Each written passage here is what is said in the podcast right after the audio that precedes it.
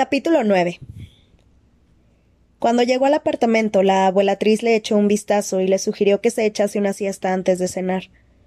Coriolano se desplomó en la cama, demasiado nervioso como para volver a pegar ojo en su vida.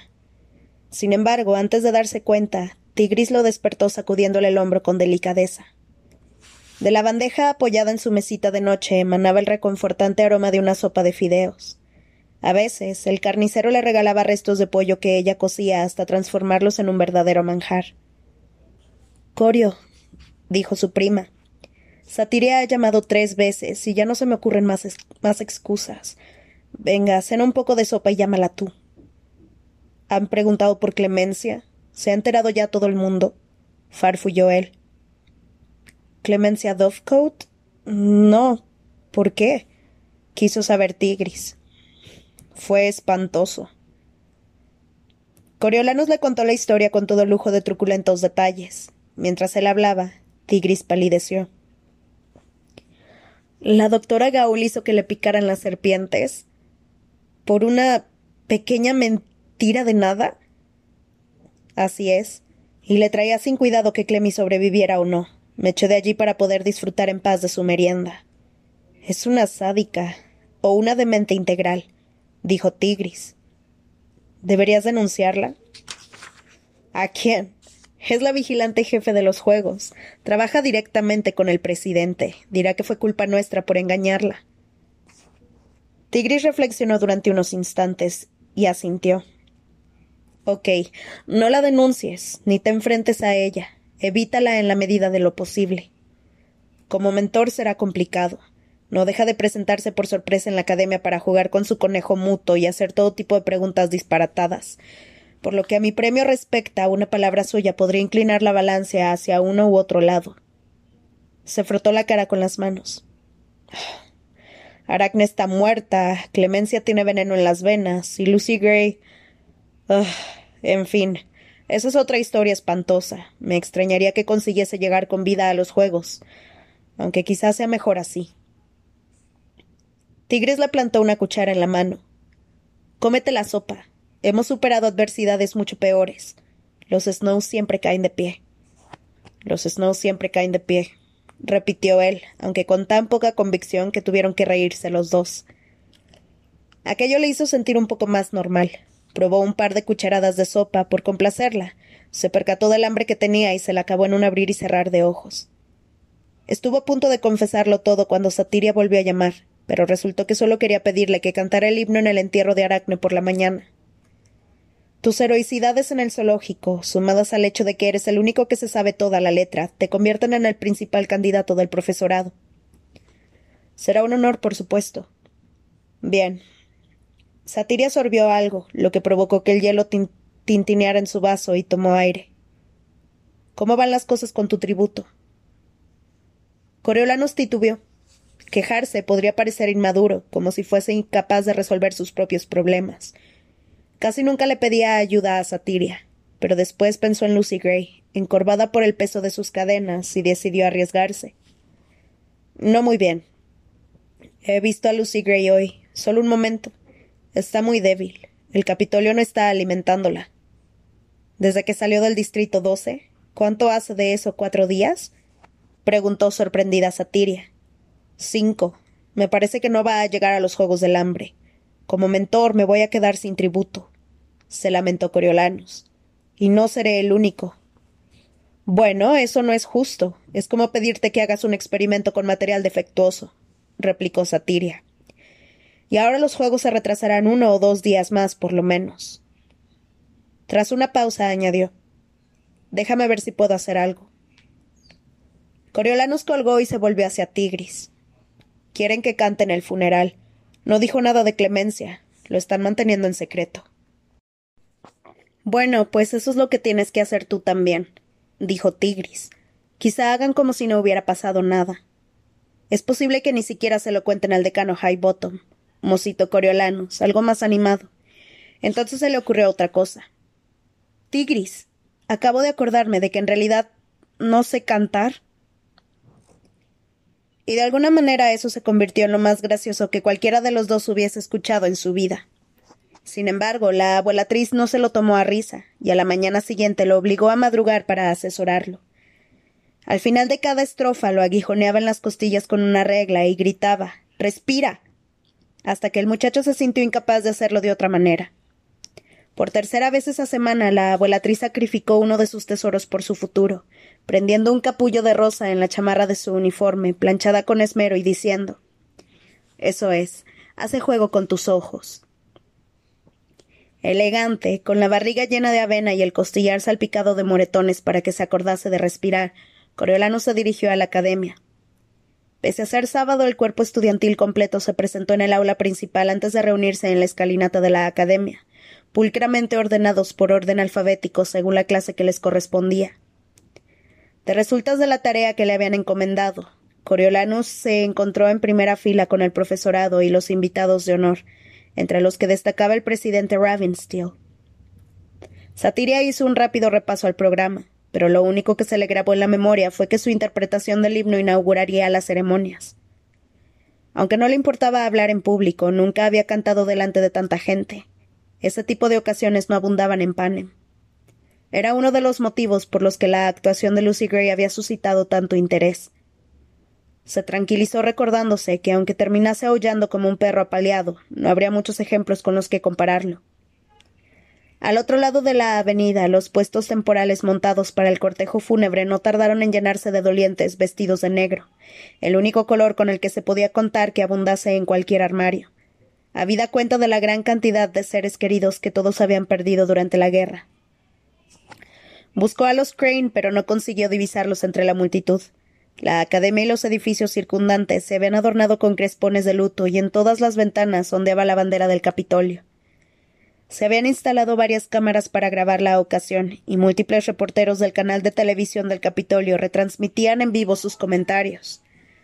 Coriolanus pensó que era un espectáculo exagerado para Aracne, injustificado tanto por su vida como por su muerte, la cual podría haberse evitado si la muchacha se hubiera abstenido de ser tan exhibicionista. Eran tantas las personas que habían perecido heroicamente en la guerra y con tan poco reconocimiento que le rechinaba. Se sintió aliviado por tener que cantar en vez de ensalzar sus virtudes, las cuales, si no le fallaba la memoria, se limitaban a ser tan vociferante como para que sus gritos resonaran por todo el auditorio sin necesidad de micrófono, y a la capacidad de hacer equilibrios con una cuchara sobre la nariz. ¿Y el decano Highbottom lo había acusado a él de fanfarronear? Pese a todo, se recordó, Aracne era prácticamente de la familia. El reloj de la academia dio las nueve y la muchedumbre enmudeció. Sin hacerse del rogar, Coriolanus se levantó y se acercó al estrado. Satiria le había prometido acompañamiento, pero el silencio se prolongó durante tanto tiempo que el muchacho ya había tomado aire para comenzar a entonar el himno antes de que una versión enlatada empezase a sonar por el sistema de megáfono, lo que le proporcionó dieciséis compases de introducción. Joya de Panem, poderosa ciudad, resplandeciente desde el albor.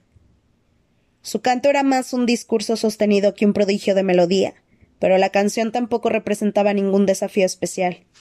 Las notas altas a las que la abuela Atriz invariablemente nunca llegaba eran opcionales. Casi todo el mundo usaba, más, usaba una octava más baja. Con el recuerdo de su regla aguijoneándolo, recitó toda la letra sin vacilación, sin desafinar o quedarse sin aliento ni una sola vez. Se sentó recompensado por un aplauso generalizado y el gesto de aprobación del presidente, que tomó la palabra a continuación. Hace dos días se vio truncada la joven e inestimable existencia de Arachne Crane, y por eso lloramos a otra víctima de la rebelión criminal que aún nos asedia, declaró el presidente. Su final fue tan valeroso como si se hubiera producido en el campo de batalla, aún más profunda si cabe su pérdida, pues nos preciamos de vivir en tiempos de paz. La paz, sin embargo, nunca tendrá lugar mientras esta enfermedad continúe corroyendo todo lo que de noble y virtuoso hay en nuestro país. Hoy honramos su sacrificio con el recordatorio de que si bien la maldad existe, no puede vencer.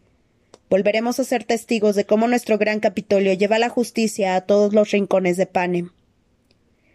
Los tambores entonaron un redoble lento y grave, y la multitud se volvió cuando el cortejo fúnebre dobló una esquina y empezó a desfilar por la avenida. Aunque no fuese tan amplia como el corso, la calle de los sabios alojaba sin dificultad a la, a la guardia de honor que formaban los agentes de la paz, erguidos hombro con hombro en columnas de veinte por cuarenta, que caminaban con una uniformidad impecable al ritmo de la percusión.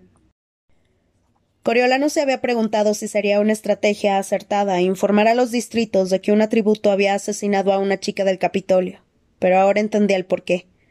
Por detrás de los agentes de la paz avanzaba una camioneta en cuyo remolque alargado se había acoplado una grúa.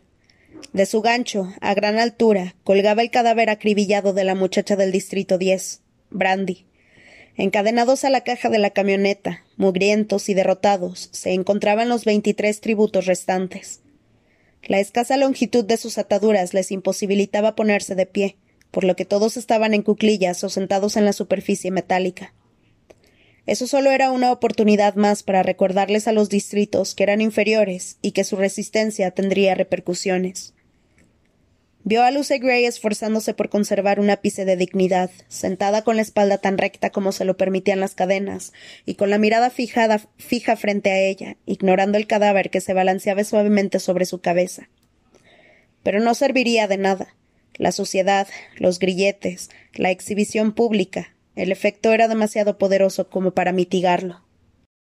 Coriolanus intentó imaginarse cómo se conduciría él en circunstancias similares, hasta que se dio cuenta de que sin duda eso era lo que estaba haciendo Janus, y se obligó a no perder más el tiempo con ese tipo de divagaciones. Seguía a los tributos otro batallón de agentes de la paz, pavimentando el camino para un cuarteto de caballos. Los animales, engalanados con guirnaldas, remolcaban una elaborada carreta que transportaba un féretro de color blanco puro cubierto de flores. Detrás del ataúd, los Crane viajaban en otro carro tirado por caballos. Por lo menos la familia de Aracne había tenido la decencia de adoptar una expresión incómoda. La procesión se detuvo cuando el féretro hizo lo propio delante del estrado. La doctora Gaul, que hasta ese momento había permanecido sentada junto al presidente, se acercó al micrófono. A Coriolanus le parecía un error permitirle hablar en semejante ocasión, pero debía de haber dejado en casa la actitud de señora loca junto con los brazaletes de serpiente rosa, porque habló con una elocuencia que aunaba sobriedad y agudeza. Arachne Crane, nosotros, tus conciudadanos de Panem, juramos que tu muerte no habrá sido en vano. Cuando atacan a uno de los nuestros, la respuesta es siempre el doble de contundente. Los Juegos del Hambre seguirán adelante con más ímpetu y entrega que nunca, mientras añadimos tu nombre a la larga lista de inocentes que han muerto defendiendo un país ecuánime y justo. Tus amigos, tu familia y tus compatriotas te saludan. Los décimos Juegos del Hambre están dedicados a tu memoria. Así que ahora la bocona de Aracne era el adalid de un país ecuánime y justo, pensó Coriolanus. Quizá en su lápida debería, poner víctima de sus propias bromas sin gracia. Una columna de agentes de la paz con fajines rojos empuñó las armas para disparar varias salvas sobre las cabezas del cortejo, que reanudó la marcha, recorrió unos cuantos bloques y se perdió de vista al doblar una esquina. Mientras el gentío se dispersaba, varias personas interpretaron la expresión compungida de Coriolanus como pesar por el fallecimiento de Aracne, cuando irónicamente lo que sentía eran ganas de poder matarla de nuevo. Pensó que lo había sobrellevado bastante bien, pese a todo, hasta que se volvió y descubrió al decano Highbottom observándolo. Mis condolencias por la pérdida de tu amiga, lamentó el decano. Y por su alumna, respondió Coriolanus. Es un día difícil para todos, aunque la procesión ha sido conmovedora. ¿Tú crees? A mí me ha parecido exagerado y de mal gusto. Sorprendido. A Coriolano se le escapó una risita antes de recuperar la compostura y esforzarse por fingir una consternación que, que distaba de sentir. El decano bajó la mirada al capullo de rosa azul que llevaba prendido en la chaqueta. Es asombroso lo poco que cambian las cosas, después de todas las muertes, después de todas las apasionadas promesas por recordar el costo. Después de todo eso no puedo distinguir el capullo de la flor. Le dio un golpecito con el índice a la rosa, ajustó su ángulo y sonrió. No llegues tarde a comer. Tengo entendido que hay tarta. Lo único positivo de ese encuentro fue que resultó que realmente había tarta, de melocotón esta vez, en el buffet especial que habían preparado en el comedor de la escuela. A diferencia del día de la cosecha, Coriolanus se llenó el plato con pollo frito y tomó el trozo de tarta más grande que pudo encontrar. Untó generosamente de mantequilla sus galletas y rellenó hasta en tres ocasiones su vaso con ponche de uva, tanto que al final lo desbordó y ensució la servilleta de tela al intentar secarlo. Le daba igual lo que dijera la gente. El doliente principal necesitaba sustento. Sin embargo, mientras comía, Reconoció sus excesos como una señal de que su habitual don para el autocontrol empezaba a desmoronarse. Lo atribuyó al decano Highbottom y su acoso continuo. ¿A qué venían hoy esos desvaríos? Flores, capullos, deberían encerrarlo en alguna parte, o mejor aún, deportarlo a cualquier puesto remoto para que dejase en paz a los habitantes decentes del Capitolio. Solo de pensar en él le entraban ganas de seguir atiborrándose de tarta. Si Janus, sin embargo, se dedicaba a marear el pollo y las galletas sin decidirse a probar ni un bocado. Si a Coriolanus le había desagradado el cortejo fúnebre, para Janus debía de haber supuesto un tormento. Te denunciarán como tires toda esta comida, le recordó Coriolanus. El muchacho no le caía especialmente bien, pero tampoco deseaba que lo castigaran. Ajá, dijo Janus. Aún así parecía incapaz de ingerir nada más que un trago de ponche. El banquete tocaba a su fin cuando Satiria reunió a los veintidós mentores en activo para informarles que no solo iban a seguir adelante con los Juegos del Hambre, sino que deberían volverse aún más visibles. Con eso en mente, tendrían que escoltar a sus tributos a una visita guiada por el estadio esa misma tarde. Se retransmitiría en vivo para todo el país, lo que consolidaría de alguna manera la iniciativa promulgada por la doctora Gaul durante el funeral. La vigilante jefe de los Juegos opinaba que separar a los jóvenes del Capitolio de los distritos sugería debilidad, como si les asustaran demasiado sus adversarios para atreverse a estar en presencia de ellos. Los tributos estarían esposados, aunque no cargarían con cadenas. Entre sus guardias se contarían los, francotiradores de élite de los agentes de la paz, pero los mentores debían dejarse ver al lado de sus custodios. Coriolanus percibió cierta resistencia entre sus compañeros de clase.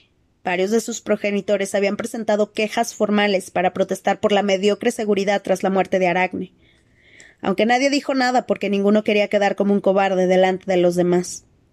A él todo aquel asunto se le antojaba tan peligroso como desaconsejable, que evitaría que otros tributos se volvieran contra sus mentores, pero jamás lo expresaría en voz alta.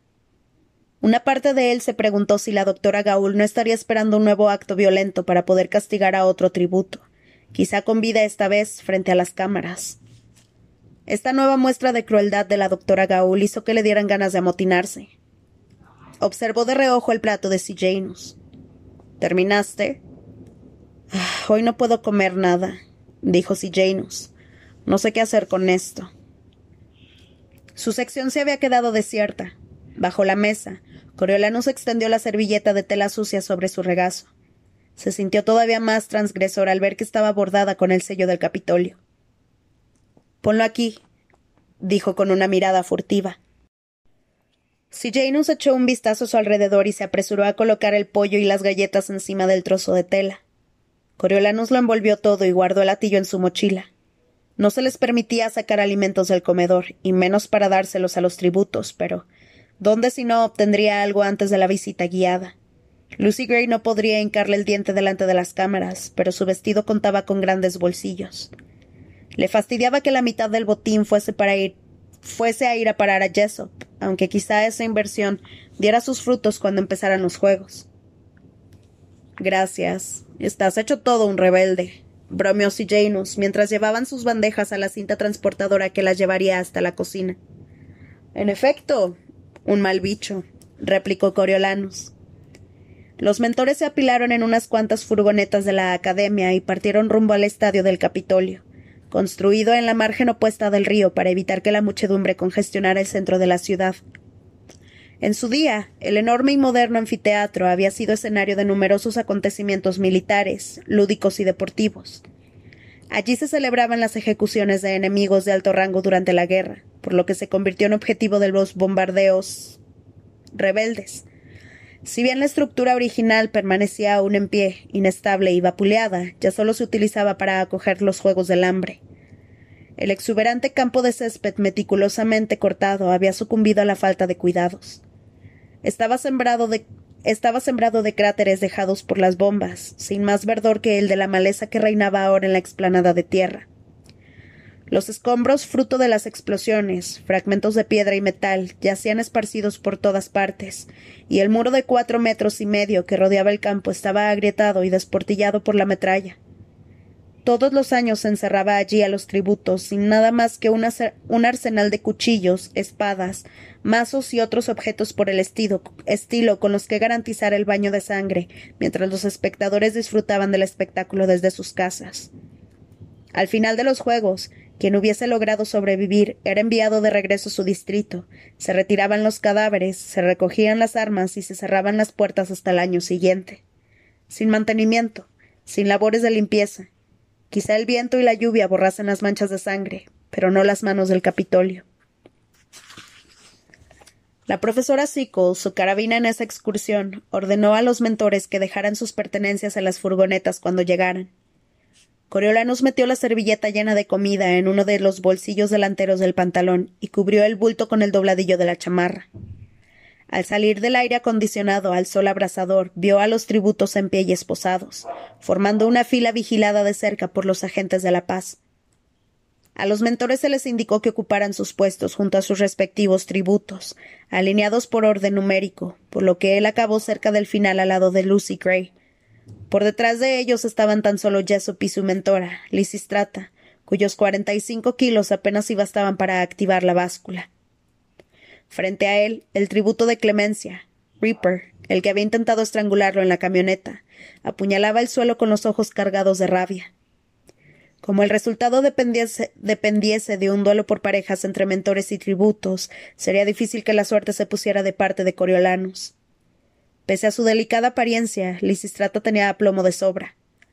Hija de los médicos que trataban al presidente Ravensteel, la fortuna había querido convertirla en mentora, y por lo visto, se había esforzado por establecer algún tipo de vínculo con Jessop.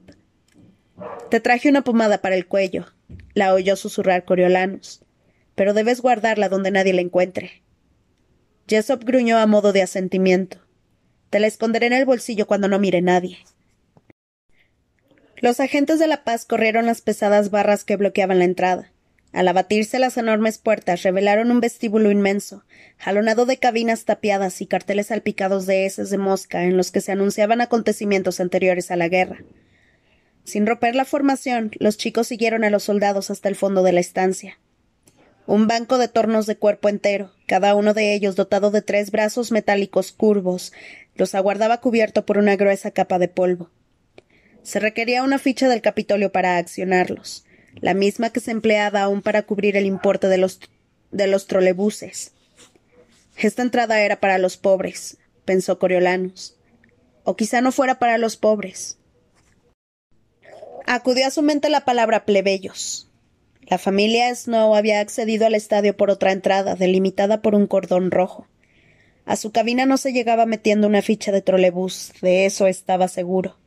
Tenía techo, a diferencia de gran parte de la arena, una ventana de cristal plegable y aire acondicionado para sobrellevar incluso los días más calurosos.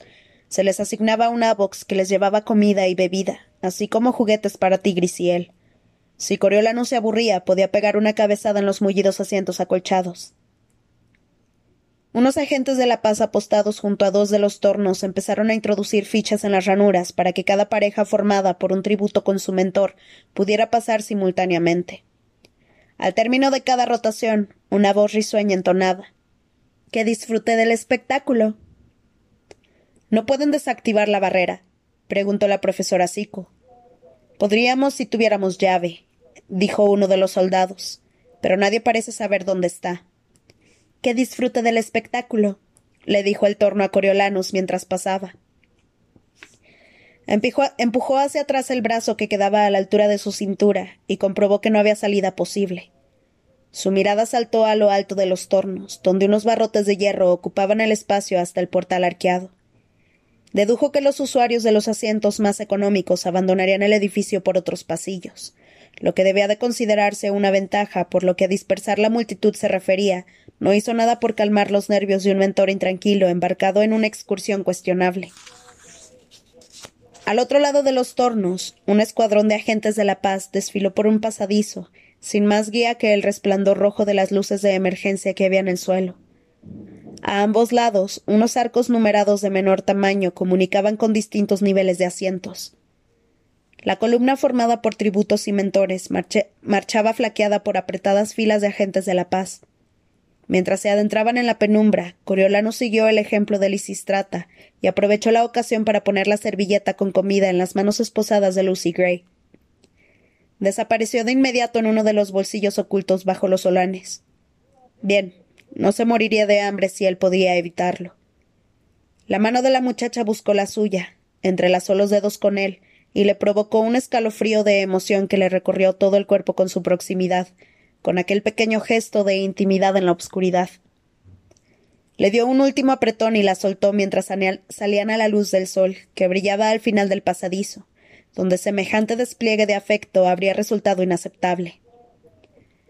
Había estado varias veces en el estadio cuando era pequeño, para ver el circo sobre todo, pero también para vitorear en los desfiles militares bajo la supervisión de su padre.